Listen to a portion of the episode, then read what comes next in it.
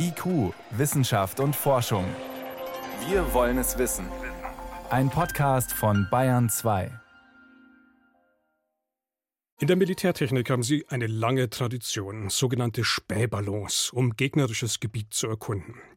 Schon im Ersten Weltkrieg sind sie eingesetzt worden, waren aber damals schon nur ein Werkzeug von vielen, genutzt vor allem von Großmächten, um sich gegenseitig auszuspionieren. Mit anderen Worten, Spionage war und ist auch heute Alltag, auch zwischen China und den USA. Frage dazu an meinen Kollegen Peter Welchering. Peter, die Aufregung ist groß. Angenommen, es war tatsächlich ein Spähballon, der da unterwegs war. Warum wäre das nur ein kleines Puzzleteilchen, ein kleiner Ausschnitt aus dem, was Geheimdienste eben routinemäßig jeden Tag machen? Naja, so ein Ballon, der ist halt ein bisschen ungewöhnlicher, man sieht ihn nicht jeden Tag. Allerdings die ganzen IT-Angriffe zum Ausspähen über Software, übers Internet, die sieht man auch nicht und die haben inzwischen eben auch ja einfach dafür gesorgt, dass jeder sagt, okay, sowas findet eben statt, Ausspähung findet statt. Ausspähung findet beispielsweise auch per Satellitenüberwachung statt. Also da haben wir wirklich in allen Bereichen Spionage und alle größeren Staaten und auch viele der kleineren sind daran beteiligt und machen da fröhlich mit. Also auch technologisch eine ganz große Bandbreite. Dennoch fragt man sich natürlich in Zeiten der Satellitenüberwachung, warum sind solche Ballons eigentlich für Spionage heute auch immer noch interessant? Ja, weil sie einige Vorteile haben. Ein Vorteil liegt darin, sie sind einfach sehr viel preisgünstiger als Satelliten. Ein zweiter Vorteil liegt darin, dass sie in einem Bereich von ungefähr so 24 bis 40 Kilometern Höhe dann auch operieren und in diesem Bereich bekommt man an Signalen dann doch noch mehr aufgefangen als im Bereich von Satelliten, je nachdem. Das kann bei Satelliten dann so bei 230, 250, teilweise auch mehreren tausend Kilometern Höhe sein. Und da sind dann natürlich die Daten, die ich da auffangen kann, erheblich weniger als in dem Bereich der Spionageballons. Über welche Daten reden wir denn jetzt eigentlich auch ganz konkret? Was kann so ein Ballon eigentlich erfassen? Also ganz klassisch natürlich einfach bildgebende Verfahren. Das heißt in erster Linie Fotos, teilweise auch schon wird mit Videos gearbeitet, so dass ein Bereich, den der Ballon auf der Erde überfliegt, über längere Zeit auch aufgenommen werden kann, so dass man nachverfolgen kann, was tut sich dann da am Boden? Welche Fahrzeuge fahren da? Was wird da gerade an Bauarbeiten gemacht oder ähnliches?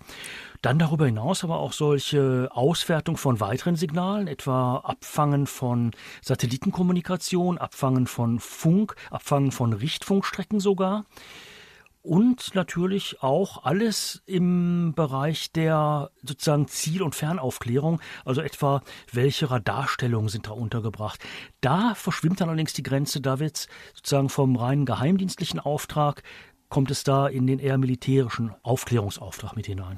Also jetzt konkret, die USA hatten ja betont, dieser Ballon würde über Gebiet fliegen, wo zum Beispiel Atomwaffen der USA lagern. Welche Fragen könnte denn so ein Ballon an der Stelle beantworten? Ja, beispielsweise könnte er über längere Zeit tatsächlich verschiedene Fotos machen und aus diesen Fotos könnte man etwa dann analysieren, sind da beispielsweise Erweiterungsarbeiten auf diesem Luftwaffen- oder auf diesem Raketenstützpunkt in irgendeiner Weise durchgeführt worden. Oder man kann etwa einigermaßen abschätzen, ist das die Stammbesatzung, die da tätig ist und die fotografiert wurde, oder sind das mehr Menschen, mehr Bedienstete, die da gerade tätig sind? Bis hin zu der Frage, sind etwa die Raketen in ihren Silos und lagern die Atomsprengköpfe ganz woanders oder sind die etwa in die Nähe gebracht worden? Also mit anderen Worten, wie ist der Bereitschaftsgrad auf diesem Stützpunkt?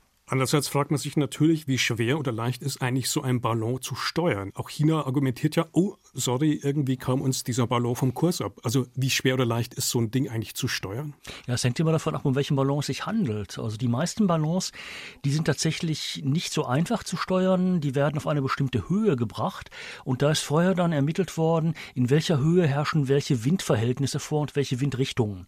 Und mit der entsprechenden Windgeschwindigkeit kann man dann ausrechnen, wann er wo sein wird und was er da aufnehmen kann. Der Ballon, der jetzt hier abgeschossen wurde von den USA, da hat das Pentagon mitgeteilt, der verfügte auch über Motoren und über Propeller. Also der konnte nachträglich noch, zumindest was die Höhe angeht, gesteuert werden. Nach allem, was man von diesen Motoren weiß, auch was die Flugrichtung angeht. Anderer Punkt, wie schwer oder wie leicht ist so ein Ballon eigentlich zu entdecken? Das hängt davon ab, wenn man das mit bloßem Auge machen will, in welcher Höhe er fliegt, wie groß er ist und wie die Wetterverhältnisse sind. Dass dieser Ballon entdeckt wurde, hatte tatsächlich mit diesen drei Faktoren zu tun. Die Wetterverhältnisse waren prima. Der Ballon war sehr groß und offensichtlich nach den Videoaufnahmen war er eben nicht so bei 40 Kilometern oder knapp drunter, sondern eher bei 20 Kilometern Höhe und konnte deshalb auch entdeckt werden. Wo dann solche Ballons öfter mal entdeckt werden, ist in dem deren Kommunikation mit Satelliten vor allen Dingen, über die sie dann die Daten, die sie ausgespäht haben, weiterschicken, aufgefangen wird. Und dann kann man diese Balance über solch eine Kommunikation ausmachen und teilweise sogar relativ genau peilen. Die zentrale Frage ist natürlich jetzt trotzdem, war es ein normaler Wetterbeobachtungsballon oder doch ein Spionagetool? Wie wäre da dein Fazit? Es kann sich tatsächlich auch um einen Wetterballon handeln. Das hatten wir in der Vergangenheit auch schon. Und selbst als da dann bildgebende Verfahren, die dieser Ballon dann eben durchgeführt hat, ermittelt wurden, wurde gesagt, ja, das passierte ja nur, damit er beispielsweise am Nordpol ermitteln kann, wie stark abgeschmolzen sind denn schon die Polkappen. Allerdings allein die Größe des Ballons spricht nicht gerade für einen Wetterballon.